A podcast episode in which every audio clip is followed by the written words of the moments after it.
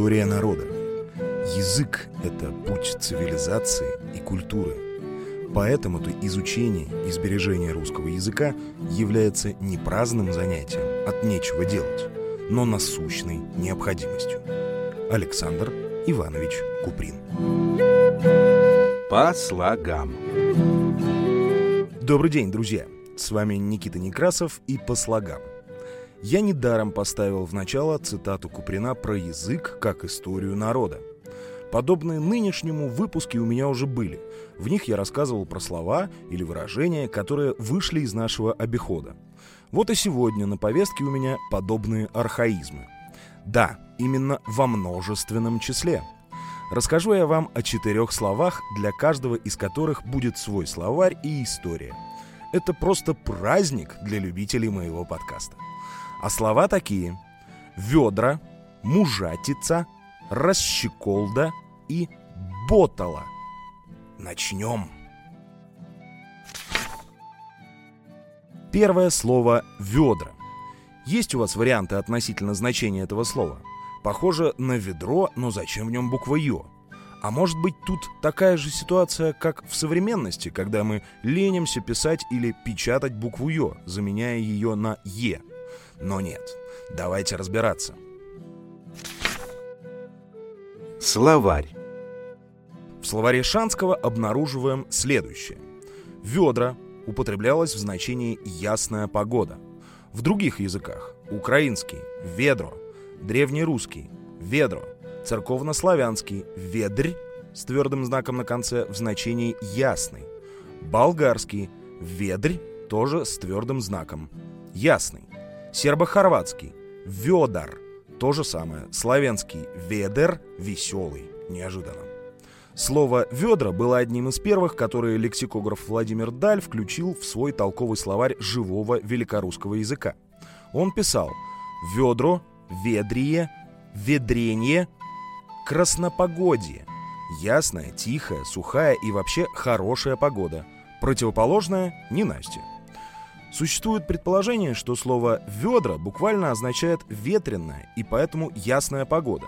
Тогда оно, вероятно, произошло от того же корня, что и «ветер», от прославянского «ветрь» и близко немецкому «вехен» — «дуть». Но эту версию современные лингвисты критикуют – они полагают, что слова «ведра» и «ветер» слишком сильно отличаются по долготе, то есть длительности звучания гласных звуков. История Согласно сайту культура.рф и другим источникам, слово «ведра» можно увидеть даже в самых первых памятниках русской письменности, средневековых документах. Например, в Никоновской летописи, созданной в XVI веке, писали – в ограде в Чернигове бысть в те четыре дни ведро, и воздух благорастворен, и кротко, и тихо, и светлость вельно зело. Часто употреблялись и производные от этого слова. Глаголы «ведреть», «ведренеть». Так говорили о наступлении хорошей погоды.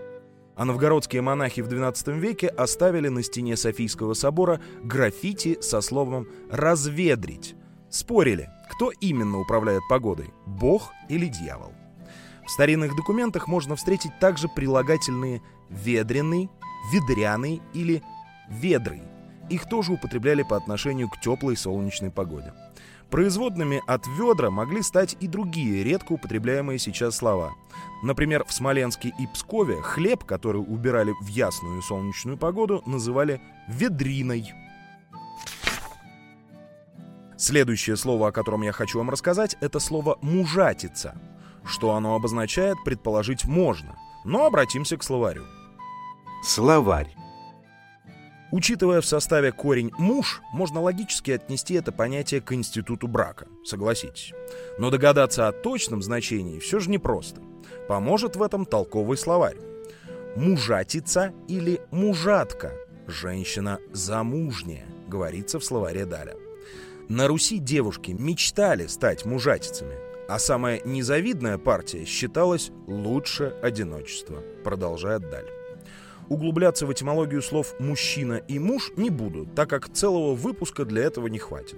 Скажу лишь, что «муж» произошло от индоевропейского и обозначало в нем «человека». А если быть точнее, этим словом обозначали отличие человека от животных на основе возможности думать. В качестве смыслового примера можно привести латинское «homo sapiens». Кстати, тогда можно сделать вывод, что словом «мож», а именно так оно звучало в индоевропейском, называли и женщин. Все мы с вами мож. Следующее наше слово, ну, очень красивое, как мне кажется. Оно такое раскатистое, что хочется повторять снова и снова. Расщеколда. Согласно словарю Даля, слово это обозначает болтливого человека. Произошло слово от вологодского регионализма «расщеколдывать» в значении бойко говорить, рассуждать болтливо и резко, тарантить, лепетать. Еще Даль утверждает, что слово чаще употреблялось в адрес женщин. Я, к сожалению, не нашел истории возникновения этого слова, но если обратиться к словарям, чтобы узнать значение слова «щеколда», то найдем такое. У Крылова, возможно, восходит к немецкому «стекхольд» — засов, образованному от «стекен» — втыкать, вкладывать и «холд» — держатель. У Шанского — Происхождение неясно. Скорее всего, переоформление от немецкого «стекхолд» — «засов», сложенное на базе «стекен» — «совать», «вкладывать» и «холд» — современное «хольц» — «дерево». В таком случае буквально деревянный засов. Конечное «да» — «щекол», «да» возникло под влиянием «балда» — «молот» и «кувалда». Ну а дальше мои собственные рассуждения относительно приставки «раз». Слово «расщеколда» — это существительное «щеколда» плюс приставка «раз». «Расщеколдывать» — глагол плюс приставка «раз». Семантика приставок во многом зависит от того, к какой части речи относится слово, в составе которого она выступает. Приставка «раз» «раз», находящаяся в составе именных частей речи, существительные и прилагательные, имеет значение превосходной степени. То есть в подобных словах префикс «раз» «раз» подчеркивает качество, обозначаемое корнем слова. Раз прекрасный, раз чудесный. Глагольная приставка «раз», «раз» является многозначной морфемой, но в том числе может обозначать действие, распространяемое в разные стороны. То есть расщеколдить или расщеколдывать — это раскрывать, то есть открывать щеколду. Если продолжить логическую цепочку дальше, то и к рту можно в переносном значении применить это слово. То есть расщеколдывать рот — это открыть рот.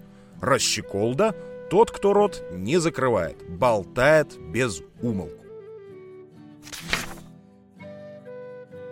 И последнее на сегодня слово. Ботало. Кстати, иногда допускается и произношение с ударением на букву А. Батала. Что же это такое? Источники утверждают, что боталом раньше называли колокольчик с язычком, сделанный своими руками, который одевали на шею домашним животным, чаще коровам. Делалось это, как вы понимаете, чтобы найти корову, если она потерялась, допустим, в лесу. Что интересно, могу сказать как музыкант, сейчас существует такой ударный инструмент, которым часто пользуются барабанщики. Называется он cowbell, дословно коровий колокольчик. Но используется он музыкантами уже без язычка внутри, крепится на стойку, а звук извлекается с помощью барабанных палочек. Чаще всего кавбелл из-за своего характерного звучания применяется в латиноамериканской музыке, но в свое время он плотно обосновался и в рок-музыке. Кстати, в латиноамериканской музыке инструмент называется кампана, от испанского кампана – колокол, или сенсеро, от испанского сенсера дословно колокольчик или, внимание, ботала. Так и переводится. По слогам. Друзья, надеюсь, было интересно. Жду ваших впечатлений в соцсетях и в телеге. Но прежде чем попрощаться, хочу пригласить вас к прослушиванию сольного подкаста моего сына Тимофея. Называется он «По слогам детям». Доступен на всех знакомых вам платформах. Он там про бабу Ягу рассказал. Массу интересного. В общем, слушайте, подписывайтесь, рассказывайте, делитесь. По слогам с вами разговаривал Никита Некрасов. Всего вам доброго. Пока!